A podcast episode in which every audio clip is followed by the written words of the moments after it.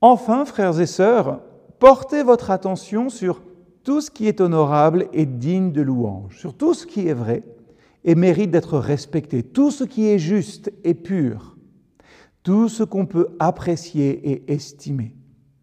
Mettez en pratique ce que vous aviez appris et reçu de moi, ce que vous m'avez entendu dire et vu faire, et le Dieu de la paix sera avec vous. Hum. C'est toujours un sacré programme que ces versets de Philippiens 4. Paul se donne en exemple, hein, et nous avons vu dans la méditation précédente combien sa vie a été transformée par Dieu qui lui a dit qui il était vraiment. Oui, il a été transformé parce que l'Éternel l'a vu sur le chemin de Damas, l'a considéré et a réorienté sa vie malgré ses fautes qui étaient sans doute bien plus grandes que les nôtres.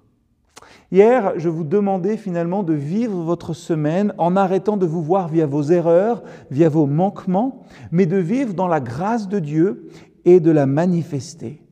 Dieu veut que vous lui apparteniez. Et ça, ça ne peut pas se faire de manière théorique. On est sur le terrain de la pratique, du concret de la vie chrétienne. Et c'est pas facile, hein?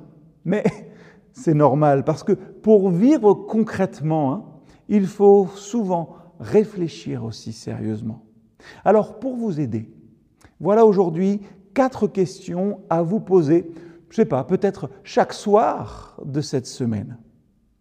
La première, est-ce que j'ai vu tout le monde à travers les yeux de l'amour du Christ aujourd'hui? Deuxième question à se poser, est-ce que j'ai déposé mes angoisses, mes mauvaises pensées devant Dieu dans la prière? Est-ce que j'ai pris ce temps? Troisième chose, est-ce que aujourd'hui, dans ma journée, j'ai été sensible à la présence de Dieu dans mon activité? Ai-je pris un petit temps de silence pour l'écouter? Enfin, quatrième question pour un examen complémentaire en fin de journée. Y a-t-il un péché que je dois reconnaître et pour lequel je dois demander pardon à Dieu?